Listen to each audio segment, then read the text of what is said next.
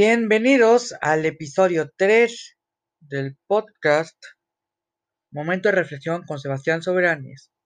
Si esta es la primera vez que me escuchas, o sea que pues hayas querido elegir un episodio al azar y dices, ah, pues voy a elegir un aleatorio, ¿no? ¿Por qué no? Este episodio, ya. Y bueno, si esta es tu primera vez escuchándome, bueno, me presento, yo soy Sebastián Soberanis, soy estudiante de... perdón. soy estudiante de la Ingeniería en Gestión, Empresarial. Y si te gusta mi contenido, puedes darle seguir aquí en Spotify. Seguir aquí en Spotify. Incluso puedes seguirme en Anchor, en Overcast, Podcast, Google Podcast, Radio Public y también en Apple Podcast.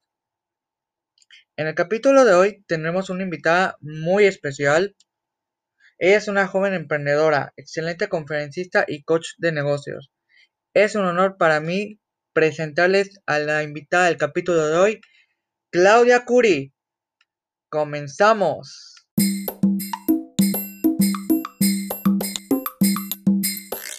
Clau, es todo un placer tenerte, tenerte aquí en mi podcast y quiero agradecerte tu, por tu tiempo y por tu valiosa colaboración. Y me gustaría empezar este episodio por preguntar cómo te defines, cómo definirías tu carrera profesional. Hola Sebas, agradezco enormemente que me hayas invitado a tu podcast. A la pregunta que me haces con respecto a cómo me defino, soy una persona alegre, entusiasta, ansiosa. Me gusta mucho lo que hago y ante eso soy obstinada. Soy soñadora, pero no solo me gusta imaginar, sino me gusta tomar acción para poder llegar a todos los sitios que visualizo. Soy una persona cariñosa, soy maternal y me encantan los retos nuevos. La manera, Sebas, en la que mm, describo mi carrera profesional ha sido de mucho trabajo, mucha constancia, de prepararme todos los días. Al estar frente a una audiencia, me dedico a impartir capacitación, a dar consultorías tengo la gran responsabilidad de estar preparándome cada vez más para ofrecerle más y mejores condiciones a la gente que me escucha, a la gente que me entrega su confianza para poder trabajar con ellos y con sus empresas. He podido conseguir todo lo que me he planteado y quiero invitar a tu audiencia a que se pongan grandes metas, se pongan grandes retos me considero una persona muy exitosa porque hago lo que me apasiona, Sebas. Me encanta mi trabajo y me considero una persona dichosa por eso y es algo que me gusta transmitir.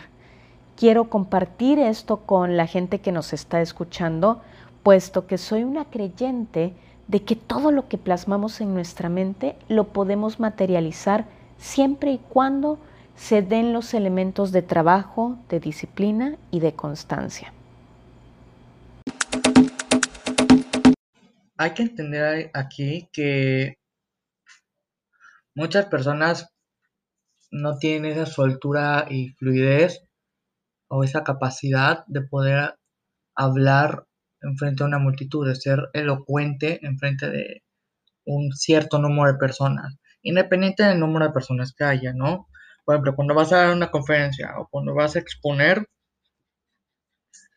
en el salón de tu escuela sobre cierto tema, ¿no? Que te dicen, ah, pues necesitas una exposición grupal y, o sea, lo has estado practicando en secundaria, lo has estado practicando en preparatoria, incluso en la universidad lo estás haciendo, o si ya te graduaste, bien por ti, e incluso ya también en el campo laboral. O sea, también tienes que hacer exposiciones. Y aquí la intención es poder ayudarlos. Y lo primero que les recomiendo es que yo lo que hago es días antes del, del día que les, les toquen hablar en frente de un público determinado, vayan practicando en frente del espejo o con alguien de confianza, ¿no? O sea, que si alguien de confianza le diga, les diga, estás fallando en, en esto y te falta esto y así, ¿no? A ver, em, ojo, no estoy diciendo que lo tienen que decir como si se lo aprendían toda memoria. O sea, les voy a decir algo, de memoria no sirve, y se lo digo por experiencia propia, no sirve. O sea, no, no es muy, no es 100% efectivo. O sea, la verdad, o sea, lo que ustedes tienen que decir, no lo tienen que decir como si lo tuvieran todo memorizado cada palabra, en cada oración, en cada, cada párrafo. O sea, no. Ustedes lo que tienen que hacer es decirlo de una manera fluida, que se escuche bien su tono de voz y exponer lo que ustedes entienden o lo que ustedes comprendieron del tema. Entre más estudien el tema del que vayan a exponer, mejor preparados y mejor parados van a salir. Porque no van a estar de, ay, sí, o sea, diciendo, o sea, se me fue la palabra, ¿no? Pero como es que, pues, es que, es que, es que, por dar un ejemplo, no me acuerdo la, no me acuerdo cuál era la palabra exactamente, pero bueno. O sea, dígalo como un resumen, pues, lo que vayan a exponer lo que es esencialmente importante. También, para que no se les olvide, no descarten los detalles mínimos. Por más minimalistas que sean, esos detalles importan. Apariencia. O sea, y apariencia me refiero a cómo estás vestido, cómo te piden estar vestido, ¿no? Cómo estás peinado, tu zapato, cómo está tu calzado, tu ropa, si está, que estés pulcro, es algo que personalmente estoy trabajando en ello. Eso es vital y obvio depende cómo te pidan venir vestido para, tu presentación. Puede ser con el uniforme de escuela, si estás en secundaria o en la prepa o incluso en la primaria. Pues, o sea, formal, casual, etcétera. Y es claro que hasta los más experimentados, todos, y yo digo todos, hemos tenido nervios antes de empezar nuestra presentación. Todos, así de, chin, y si meto la pata, y si se me olvida, y si digo algo que no tenía relación, tranquilos. O sea, conferencistas reconocidos como Jorge, como Jorge Lozano H, Daniel Aviv o Rorro Chávez, por mencionar algunos, si ustedes les preguntan, ellos tres te van a decir que cuando comenzaron sus conferencias, sus primeras veces, ellos sí estaban muy nerviosos de no meter la pata. Y no hacía algo fuera de lugar. Claro, es válido que te vayas a equivocar y tartamudear algunas veces. Solo por favor les pido, no le hagan como Josh cuando le tocó estar presentando el clima en televisión nacional. Los que vieron Rick y Josh entenderán. Clau, otra pregunta que quisiera hacerte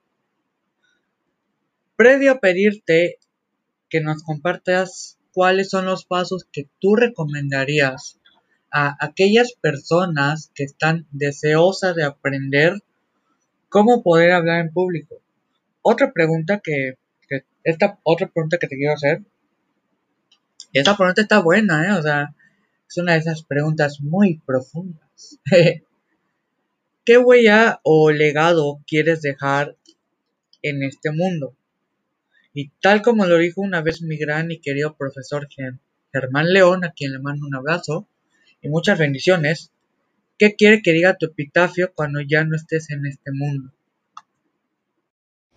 Sebas, creo que el mayor legado que me gustaría dejar, por un lado, es tener la capacidad de transmitirle a mi círculo más cercano esta consigna de que debemos renunciar a todo lo que no nos haga felices.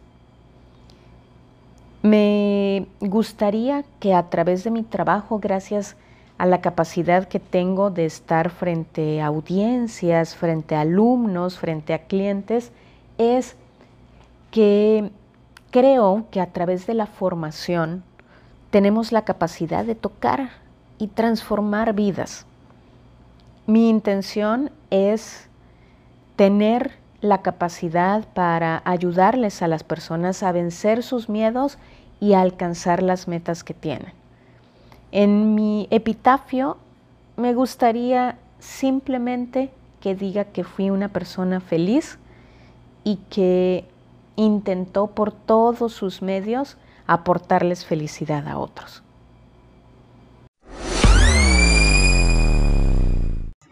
Wow, eso es muy loable, mi Clau. Ahora, la razón por la que te invité a que participases en este episodio en podcast es el siguiente. Los uso dicho, ¿no? De que ya se mencionó con anterioridad. De que hay varias personas que no tienen esa facilidad de poder hablar en público. En este caso, bueno, ¿qué pasos tú les recomendarías o sugerirías para aquellas personas que, como dije, no tienen esa habilidad o esa destreza, puedan desarrollar esa aptitud de poder hablar en público de una manera amena, casual, que se vea, digamos, natural, que sea como parte de su, de su idiosincrasia. Pues muy bien, Sebas. Ante esta pregunta lo que te puedo decir es que hablar en público tiene mucho de arte y tiene también mucho de ciencia. El primer consejo, que es el más importante que siempre les doy a mis clientes y a mis alumnos, el 80% del éxito de cualquier presentación lo da la preparación. Así que cuando tú, cuando tu audiencia tengan que hablar en público, lo primero que hay que tener es claridad de que hay que prepararnos a profundidad. Hay que conocer a nuestra audiencia, hay que conocer cuáles son los temas que a ellos les enganchan o si hay un tema en particular, de qué forma podemos engancharles, cuáles son los recursos de los que voy a disponer, la parte tecnológica, muy importante cuidarla en la actualidad. El tener un dominio absoluto del tema será algo importantísimo y en este ámbito de la preparación, conocer de forma muy precisa cuáles son los tiempos que voy a ocupar. Insisto, la preparación nos dará esta capacidad para desenvolvernos frente a la cámara, en un escenario, con absoluta soltura. El consejo número dos que puedo decirles es, si ustedes tienen miedo, nerviosismo al hablar en público, que sepan que es algo natural. Se dice que la glosofobia, que es la fobia hablar en público, es padecida por un aproximado del 80% de la población mundial. ¿Y qué creen? que el 20% restante mienten. ¿Esto qué significa? Que todos en mayor o menor medida hemos sentido esta sensación de que se nos sale el corazón del pecho, que no podemos respirar, sudoración, las manos y las piernas me tiemblan y esto se lo debemos a nuestro cerebro reptil. Sin irme a profundidad, lo que te quiero decir es que cada vez que tú sientas nerviosismo, concibas esto como una reacción absolutamente natural en los seres humanos. Este cerebro reptil que no entiende de razones cree, cuando estás hablando en público, que te encuentras en peligro inminente de muerte. De ese modo, totalmente normal que tengamos este tipo de reacciones. Aquí es cuando quiero darles un consejo dos cosas básicas.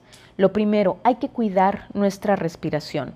Por eso, media hora antes debemos destinar un tiempo para hacer de forma concentrada una respiración, un conjunto de respiraciones pausados, muy encaminados a calmar nuestro nerviosismo. Y por otro lado, un secreto muy sencillo pero de un poder enorme es que también con 30 minutos de anticipación a nuestra ponencia, bebamos dos, tres sorbos de agua. Esto ayudará a lanzarle a este cerebro reptil del que hablábamos una señal de que todo está bien. Ahora, como tercer consejo, cuando hablemos en público, más allá de pensar en las expectativas que tenemos nosotros con respecto a nuestra presentación, pensemos en lo mucho que le podemos aportar a nuestra audiencia, en esa semillita que podemos dejar en sus mentes, en sus pensamientos y saber que a través de nuestro mensaje podemos tocarles a ellos.